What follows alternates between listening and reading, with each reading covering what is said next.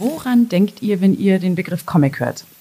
Viele vermutlich erstmal an sowas wie Marvel oder DC Comics, an Asterix und Obelix oder vielleicht auch die ganze Disney-Truppe aus Entenhausen. Aber Comic kann nicht nur Superhelden und Fantasy. Comic kann auch Ernst und Tiefgrund haben. Barbara Jelin steht für die sensible Art von Comic und ist eine der erfolgreichsten Künstlerinnen Deutschlands und heute zu Gast im Bavaricon Podcast. Eine spannende Künstlerin mit sehr spannenden Werken. Bavaricon Talk. Hallo Barbara, vielen, vielen Dank für deine Zeit. Wir sind hier in deinem Atelier in München. Also wenn es ein paar Hintergrundgeräusche gibt, bitte nicht wundern, hier wird fleißig gearbeitet. Was steht eigentlich bei dir gerade so aktuell an? Gerade habe ich tatsächlich eine Durchschnaufpause. Ich habe ein Buch fertig gemacht, an dem ich sehr intensiv das letzte Jahr gearbeitet habe. Und jetzt äh, werden Lesungen kommen und ähm, ich habe jetzt einfach mal einen Platz gelassen, um zu schauen, was für neue Projekte ich machen will. Da werde ich dich gleich mal fragen, worum es in dem Buch geht. Aber um dich den Hörerinnen und Hörern auch vorzustellen, würde ich gerne mal ein bisschen bei deiner Lebensgeschichte anfangen. Du bist ja in München geboren, du hast in Hamburg studiert, aber dein Erfolg als Comiczeichnerin begann in Frankreich. Wie ist es denn dazu gekommen? Erfolg ist ein großes Wort. Also ich durfte meine ersten Bücher in Frankreich veröffentlichen. Ich hatte das riesige Glück, dass ein französischer Verleger, Thierry Grönstein, als Studentin meine Arbeit gesehen hat und gesagt hat, willst du für meinen Verlag ein Buch machen? Und das wurde dann meine Diplomarbeit, habe ich direkt in seinem Verlag verlegen können. Also das ist alles Independent ähm. Das sind künstlerische Comics, für die es damals nur das wirklich eine Nische war, auch viel oft heute noch ist. Aber das gab mir natürlich die große Chance zu starten mit wirklichen Büchern. Und das ist einfach, der Start ist so schwierig, weil Comics machen so eine umfassende, vielschichtige Arbeit ist, dass ich da wahnsinnig dankbar bin, dass ich diese Chance hatte. Weil es braucht eben Leute, die einen am Anfang auch sehen und fördern. Ich habe ja eingangs erwähnt, dass bei Comics natürlich die meisten eine ganz andere Assoziation haben, nämlich erstmal den unterhaltsamen Teil. Marvel hat da jetzt viel gemacht, die Filme, die dann da so groß rauskommen. Wie bist du auf die Idee gekommen, dir diese schweren Themen, jetzt gerade, du hast viele Bücher auch mit dem Thema Holocaust und NS-Zeit gemacht, Warum hast du dir ausgerechnet diese Stoffe ausgewählt und gedacht, Comic ist ein gutes Mittel, um die Leute zu erreichen, um diese Geschichten zu erzählen?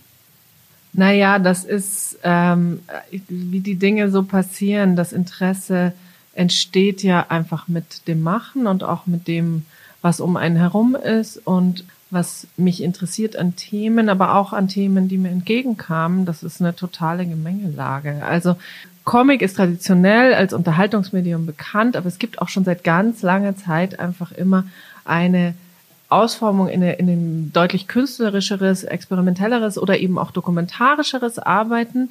Und es ist einfach so super, weil der, man den, die, die Methoden des Comics, die Instrumente, die die, die Mittel des Erzählens, dieses Bildererzählens einfach verwenden kann für jede Ausformung. Für was Lustiges, für was Ernstes, für was Nachdenkliches, für was ganz Vielschichtiges, für was Anspruchsvolles, aber genauso eben auch äh, für was sehr, sehr Unterhaltsames.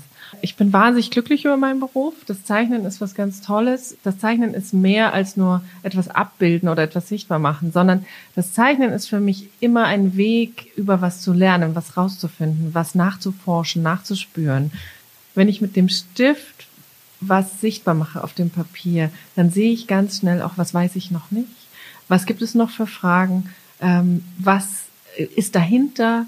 Und dieser zeichnerische Prozess ist deswegen immer ein forschender Fragender, der total spannend ist, wo ich mich selber immer wieder neu auf die Reise begebe ich habe auch alles Mögliche gemacht. Ich habe kurze und lange Comics gemacht. Ich habe auch ein Band wirklich. Ich habe ein Jahr lang habe ich äh, Comicstrips gezeichnet mit einer Zeichnerin, die wirklich, da habe ich wirklich mit Pointen gearbeitet und versucht, das äh, auch die, diese Humorseite zu ergründen.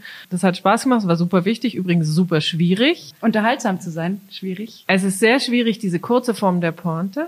Das ja. ist was ganz, es ist eine große Expertise, das zu können. Also ich habe da große, also echt riesen Respekt davor ähm, sowas gut zu machen. Und das hat mir natürlich auch total viel geholfen für alle, also ne, jede Ausformung der Arbeit oder dieses Ausprobierens der Comics hilft. Ich habe ganzheitliche Geschichten gemacht in der Zeitung, also Zeitungscomics.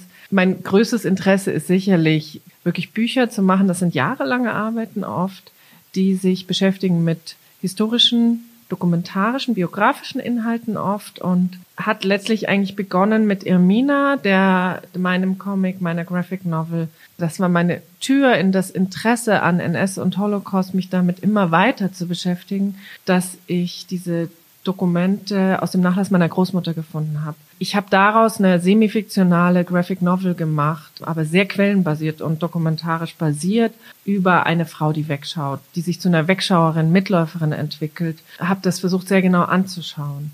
Als Folgeprojekte, die kamen mir oft auch entgegen und mein eigenes Interesse war aber eben auch sehr groß. Das war eine Biografie über Hannah Maron, die berühmteste israelische Schauspielerin, die vor einigen Jahren verstorben ist, die aus Berlin kam, die Jüdin war, fliehen musste vor den Nazis als Kind über Mascha Kaliko, eine, eine jüdisch-internationale Schriftstellerin und Dichterin.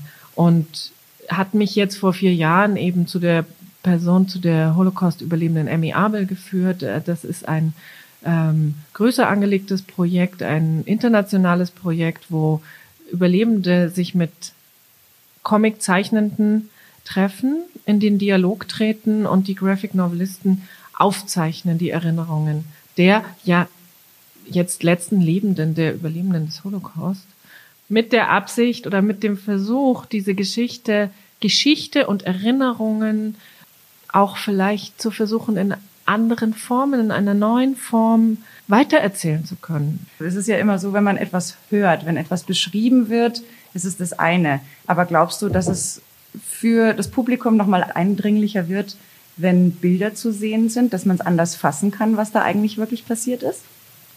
Ich glaube, dass diese Zusammenstellung von Bildern, von Texten, von Dialog, von Zitaten, von auch dokumentarischem Arbeiten ähm, in, mit den Mitteln des Comics tatsächlich ganz in dieser Brüchigkeit, Vielfältigkeit und auch dann wieder oft Unsag, Unwiederbegebbarkeit einen Ausdruck finden kann das ist für mich, ist Comic machen in diesem Projekt gewesen, auch wie eine Art Puzzlearbeit. Also es gibt Stellen, es gibt Teile, die sind, an die hat sich Emmy Abel selbst erinnert, als Kind, als sie im KZ war. Direkte Erinnerungen. Sie sagt, meine Erinnerungen sind Bilder. Es gibt Stellen, die ich aus der Recherche der, mit HistorikerInnen äh, dazu nehme. Es gibt leere Stellen dazwischen, wo sie sagt, das weiß ich nicht mehr und wo leere Stellen wegen des Traumas. Dann gibt es die Stellen aus dem Heute, wo sie, wo, wo sich jemand wie Emmy erinnert und man versteht, dass diese Erinnerung immer Teil ihres Alltags ist. Und diese Vielschichtigkeit von Stücken, das will ich in den Geschichten zusammenbringen, zusammen erzählen. Ist es denn für dich so, ich meine, wir kommen nicht drum herum, auch das kurz mal anzusprechen, ja. gerade in dem Kontext, ja. was gerade wieder Israel ja. im Gazastreifen da passiert. Glaubst du, dass so eine Aufklärungsarbeit, wie du sie ja mit den Comics auch machst, so eine Erinnerungskultur, damit noch mehr an Bedeutung gewinnt, weil es ja offensichtlich gerade zeigt, wie schnell wir vergessen. Das Buch, was ich mit Emmy Abel gemacht habe, ist in den Druck gegangen, vier Tage, fünf Tage bevor der Überfall der Hamas auf Israel stattgefunden hat.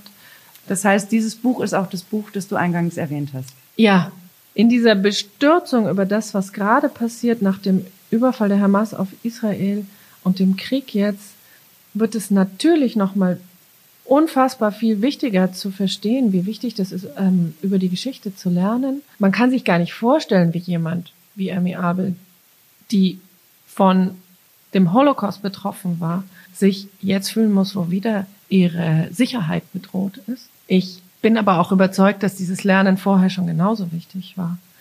Ich glaube auch, dass das nichts ist, was nur an jüngere Leute sich wendet, sondern genauso an Leute, die sagen, ach, das Thema, das weiß ich ja schon alles. Holocaust, da kenne ich mich, das haben wir ja schon in der Schule gehabt. Es ist einfach nicht sagbar, was wir alles noch lernen können und nicht wissen und welche Zusammenhänge wir noch nicht kennen und was alles geschehen ist. Dass das einfach so unfassbar wichtig ist, im weiten Kontext und immer wieder zu verstehen, was das eben auch für das Heute bedeutet. Da hast du jetzt eigentlich schon einen wunderbaren. Schlusspunkt gesetzt. Wir sind leider schon am Ende. Ich danke dir ganz, ganz herzlich für deine Zeit. Ich hoffe, dass du ganz viel Erfolg hast, auch mit dem Buch, einfach weil es wichtig ist, sich zu erinnern. In dem Zusammenhang an euch da draußen noch ganz kurz der Hinweis. Es ist im Moment auch eine Instagram-Aktion am Laufen, die nennt sich Glam Instawalk. Glam bedeutet in dem Fall Galleries, Libraries, Archives und Museums.